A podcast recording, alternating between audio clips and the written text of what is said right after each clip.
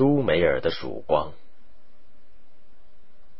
在现今伊拉克的沙漠里，有两条大河在蜿蜒流淌。东边的叫底格里斯河，西边的叫幼发拉底河。两河之间的土地叫美索不达米亚平原。这两条河由西北流向东南，最后一同流向波斯湾。两河的沿岸是一片片麦田，下游一带遍布枣林，一队队骆驼商队缓步其间。远处的沙漠里不时露出一些巨大的丘岗。走到丘岗近处，在风化了的瓦砾堆中还躺着一些石板，石板上刻着像间歇一样的符号。人们并不知道，在这滚滚的沙丘上。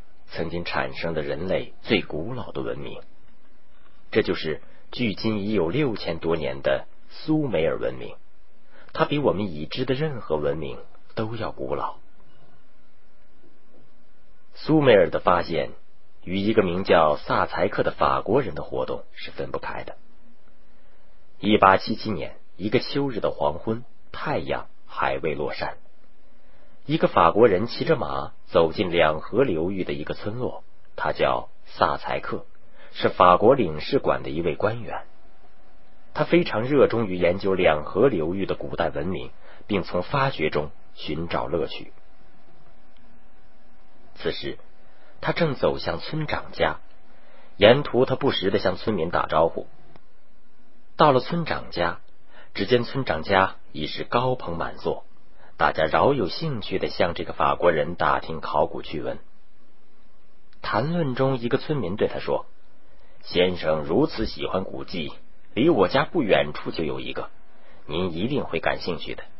我每次经过那里时，总能看到一些雕像的碎片。”萨财克眼睛一亮，决定立刻前去探查。第二天一早，萨财克便骑马上路。按照村民所指的路线西行，不久，他在一片灌木丛中发现一个不起眼的土丘。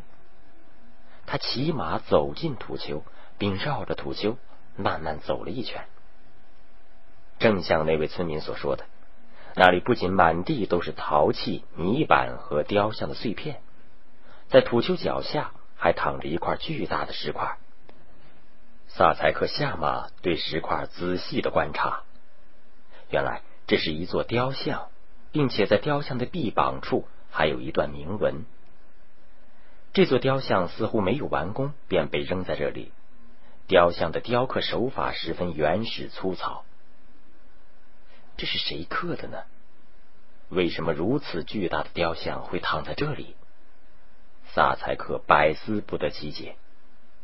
这周围肯定还有其他文物。一个念头。在他脑海中闪过，他立刻动手，在土丘上没挖多久，就发现了大面积的建筑物和各种器物碎片。他越挖越觉得这是个不平常的发现。萨财克决定回一趟巴黎，以证实自己的想法。他挑选了一些挖出的古物，装箱运回了法国巴黎。当萨财克向学识渊博的罗浮宫博物馆馆长出示他的发现时，馆长差一点惊奇的叫出声来。馆长一眼瞧出这些古物的不凡之处，尽管它们显得粗糙笨拙，但这肯定是人类早期的艺术，一个不为人们所知的古老民族的艺术。馆长证明萨财克的猜想完全正确，这确实是一项了不起的发现。他对萨财克说：“暂时不要公开他的发现，继续回去挖掘，直到挖掘的差不多时，再向外界公布这惊人的消息。”萨财克回到美索不达米亚继续工作。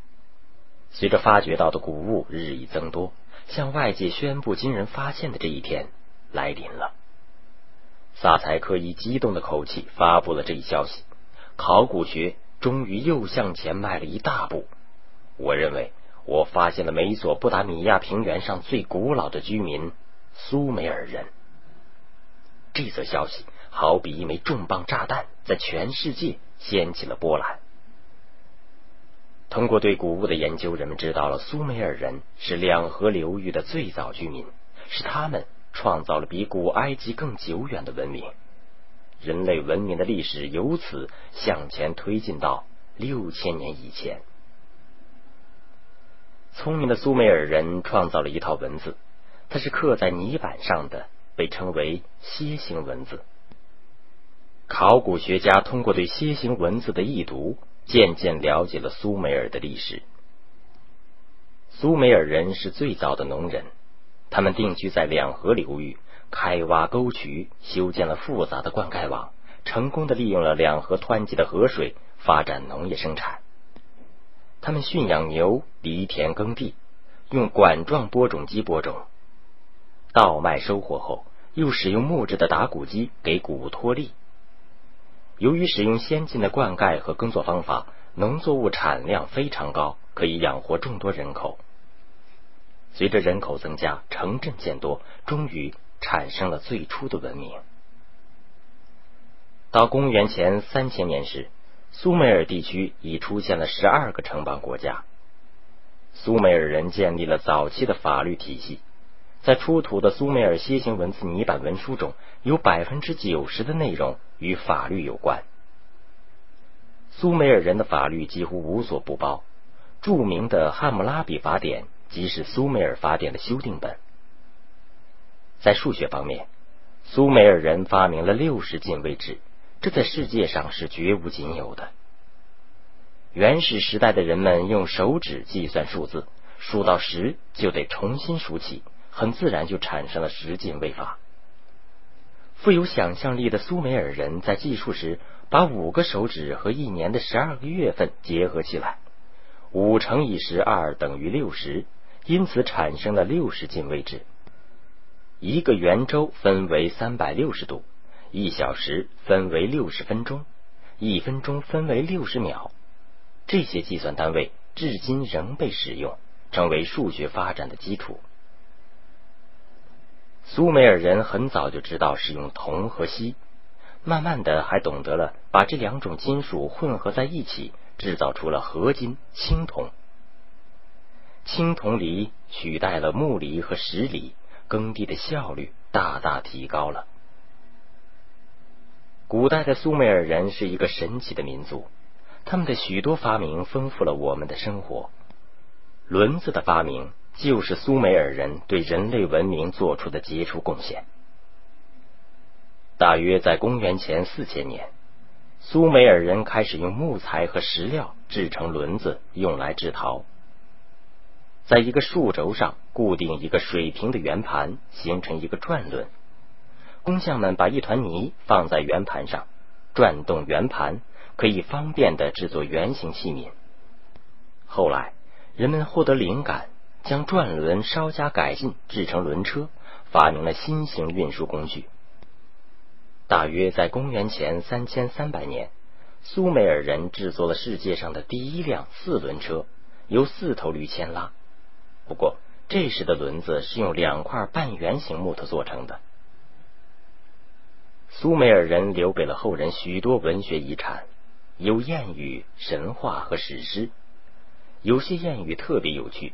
反映了当时的社会风气，如一则谚语这样说：“妻子是丈夫的未来，儿子是父亲的靠山，儿媳是公公的克星。”另一则谚语是生活经验的总结：“鞋子是人的眼睛，行路增长人的见识。”吉尔加美什则是苏美尔人创作最成功的一部史诗，也是人类历史上第一部史诗。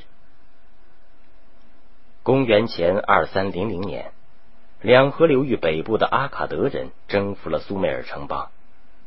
以后，巴比伦人、亚述人和加勒底人又相继成了美索不达米亚的主人。